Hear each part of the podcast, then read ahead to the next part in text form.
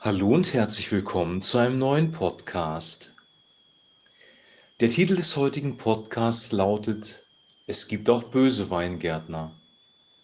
Wir lesen aus Markus Kapitel 12, die Verse 1 bis 12. Und er fing an, zu ihnen zu reden in Gleichnissen. Ein Mensch pflanzte einen Weinberg und zog einen Zaun darum und grub eine Kelter und baute einen Turm und verpachtete ihn an Weingärtner und ging außer Landes. Und er sandte, als die Zeit kam, einen Knecht zu den Weingärtnern, damit er von den Weingärtnern seinen Anteil an den Früchten des Weinbergs hole. Sie nahmen ihn aber, schlugen ihn und schickten ihn mit leeren Händen fort. Abermals sandte er zu ihnen einen anderen Knecht, dem schlugen sie auf den Kopf und schmähten ihn. Und er sandte noch einen anderen, den töteten sie, und viele andere, die einen schlugen sie, die anderen töteten sie. Da hatte er noch einen, da hatte er noch einen, seinen geliebten Sohn, den sandte er als letzten auch zu ihnen und sagte sich, sie werden sich von meinem Sohn scheuen. Sie aber, die Weingärtner, sprachen untereinander, dies ist der Erbe, kommt, lasst uns ihn töten, so wird das Erbe unser sein. Und sie nahmen ihn und töteten ihn und warfen ihn hinaus vor den Weinberg. Was wird nun der Herr des Weinbergs tun? Er wird kommen und die Weingärtner umbringen und den Weinberg anderen geben. Habt ihr denn nicht dieses Schriftwort gelesen? Der Stein, den die Bauleute verworfen haben, der ist zum Eckstein geworden. Vom Herrn ist das geschehen und ist ein Wunder vor unseren Augen. Und sie trachteten danach, ihn zu ergreifen, und fürchteten sich doch vor dem Volk, denn sie verstanden, dass er auf sie hin dieses Gleichnis gesagt hatte, und sie ließen ihn und gingen davon. Soweit der heutige Text. Dieser Text ist ein Gleichnis, in dem Jesus einige Metaphern äh, benutzt und ich möchte die Metaphern einmal erklären und ähm, versuchen, ein Verständnis von diesem Text zu entblättern. Also der erste Punkt ist, ein Mensch pflanzte einen Weinberg und zog einen Zaun darum und grub eine Kelter und baute einen Turm und verpachtete ihn an Weinberggärtner und ging außer Landes. Also wir haben hier einen Mann, der einen Weinberg pflanzte und wenn wir den Weinberg als ja, als das Volk Gottes verstehen, in diesem Fall das Volk der Juden, und dieser Weinberg, eine Pflanzung eines Mannes, ist dieser Mann sicherlich Gott. Also Gott hat das auserwählte Volk auserkoren, um sein Königreich durch das Volk der Juden sichtbar zu machen. Und er hat sich auch um sie gekümmert. Er hat eine, einen Zaun um sie herum gezogen. Und das mosaische Gesetz war wie ein Zaun, wie eine, eine schützende Grenze, in dem dieses Volk leben sollte. Eine Kälte ist dazu da, um die Trauben zu pressen und letzten Endes Benefit aus der Frucht zu haben. Und dann hat er diesen Weinberg an Weingärtner verpachtet. Und die Weingärtner, das sehen wir am Ende des Gleichnisses, sind offensichtlich die religiösen Führer des Landes. Und er ging außer Landes. Also Gott ist für uns nicht sichtbar. Sein Königreich wird sichtbar durch die Gemeinde im Neuen Testament, durch das Volk Gottes im Alten Testament. Und diejenigen, die seinen Weinberg verwalten, das sind Menschen, das sind die religiösen Führer im Alten Testament, die religiösen Führer des Volkes Israels und das sind die Leiter im Neuen Testament, die Reich Gottes leiten, also auch die religiösen Führer. Das sind die Weingärtner, die sich um den Weinberg kümmern sollen. Und hier ist eine wichtige Botschaft drin. Der Weinberg selber gehört nicht den religiösen Führern. Die Gemeinde oder das Volk Israel gehört nicht Menschen. Die Gemeinde gehört nicht den Leitern. Die Leiter besitzen nicht die Gemeinde, sondern die Leiter sind lediglich Verwalter des Weinberges oder Verwalter der Gemeinde. Die religiösen Führer im Volk Israel waren dazu da, dem Volk Israel Nahrung von Gott zu geben, sie auf frische Weiden zu führen. Das Bild des Hirten und der Herde wird da auch gebraucht. Und im Alten Testament spricht Gott von den falschen Hirten, die sich nicht um die Schafe kümmern. Also der Sinn von Leiterschaft im Alten und im Neuen Testament ist immer Verwaltung, und zwar Verwaltung in einer dienenden Herzenshaltung.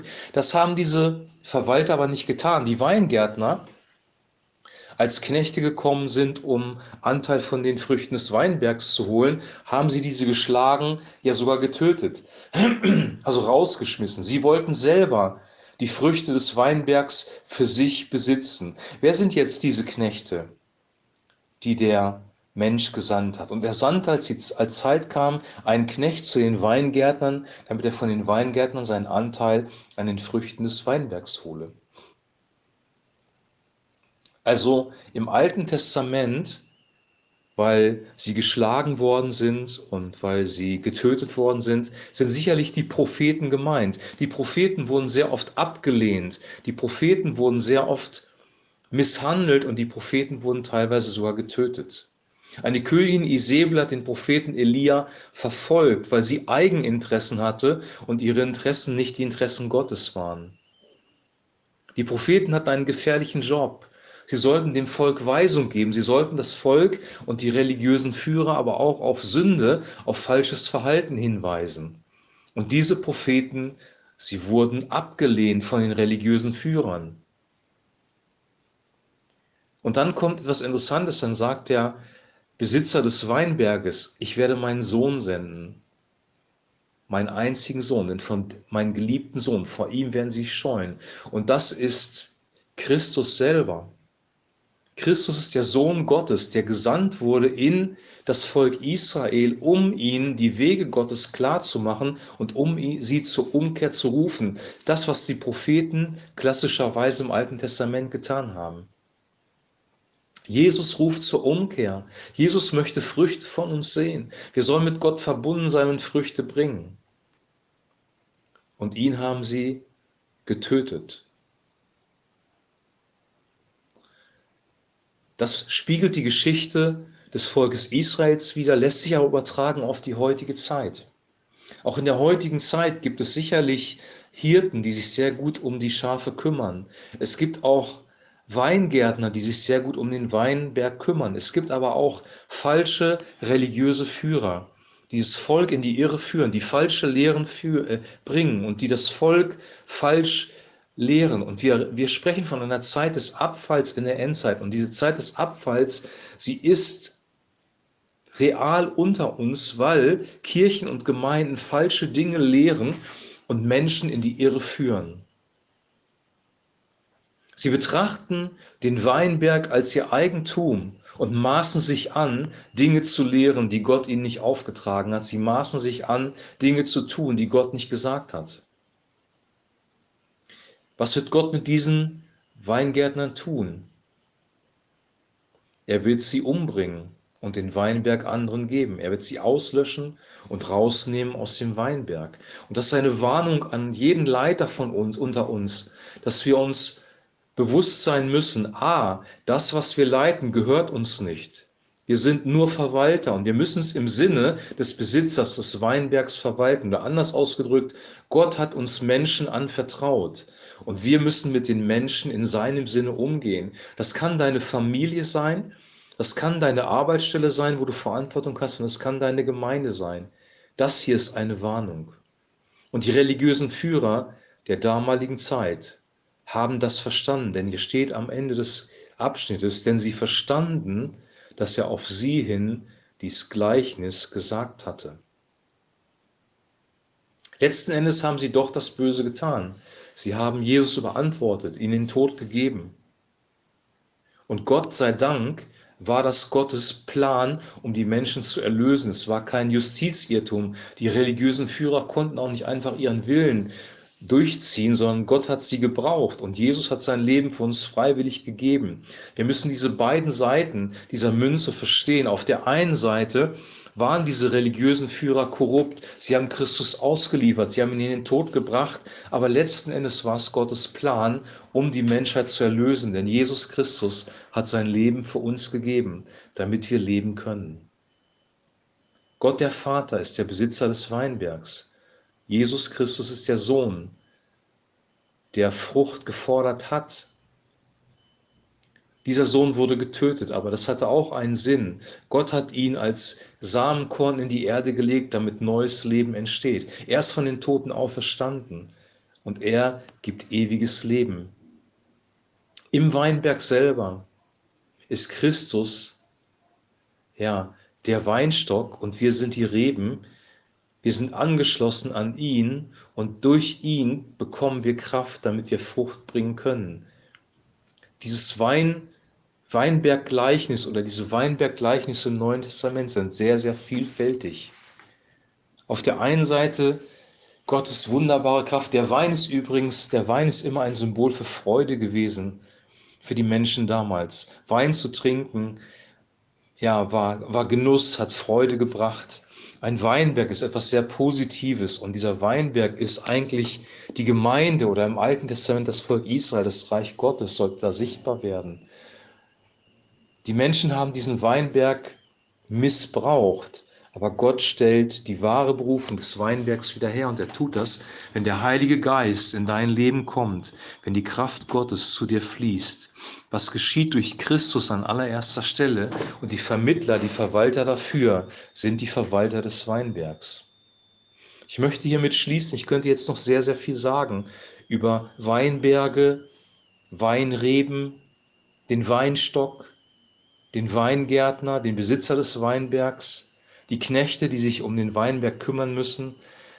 Wir reißen das hier nur an, weil es ein sehr, sehr vielfältiges Thema. Aber wir müssen uns bewusst machen, a, der Besitzer ist Gott, alles gehört ihm. B, er möchte gute Früchte haben, was geschieht durch Christus und den Heiligen Geist. C, wir haben die Verantwortung, gute Verwalter zu sein. Gott wird uns zur Rechenschaft ziehen für unsere Verwaltung. D. Es ist leider so, dass es in die Irre geleitet wurde, in, in Disbalance gekommen ist, dass das Reich Gottes nicht auf die Art und Weise verwaltet wird, wie Gott das möchte, dass Gemeinde, Volk Israel, Reich Gottes nicht so verwaltet, wie Gott das möchte, aber er wird das wiederherstellen. Und noch eine Botschaft möchte ich mit reinbringen, die hier nicht steht. Auch die Weingärtner, die sich falsch verhalten haben, haben immer wieder die Möglichkeit, umzukehren, Gott um Vergebung zu bitten und das Richtige zu tun. Auch wenn du Leiter bist, hast du die Möglichkeit, umzukehren, Gott für falsche Lehren, für falsche Prophezeiungen um Vergebung zu bitten und das Richtige zu tun. Umkehr und Leben ist immer Gottes Wille. Er möchte nicht, dass jemand stirbt und er möchte nicht, dass Gericht kommt. Aber am Ende des Tages wird der Tag des Zorns, der Tag des Gerichtes Gottes kommen. Und dann wird er die bösen Weingärtner, die nicht umgekehrt sind, richten. Und das ist auch eine wichtige Botschaft an uns. Ich lasse dich jetzt mit dieser Geschichte allein, lies sie nochmal für dich. Wenn du magst, Dazu Johannes Kapitel 15, da steht auch sehr viel über den Weinberg drin. Wende das auf dich an, auf die Gemeinde, in der du bist, auf die Art und Weise, wie du lebst und versuche wirklich in diesem ganzen Christus nachzufolgen. Denn das wird uns letzten Endes zum Segen sein. Sowohl in der Leiterschaft als auch in unserem persönlichen Leben. Christus nachzufolgen ist das Wichtigste, was wir tun sollen. Ich wünsche dir jetzt einen super gesegneten Tag, einen guten Start in das Wochenende. Wir hören uns Montag wieder mit einem neuen Podcast und bis dahin ein herzliches Shalom.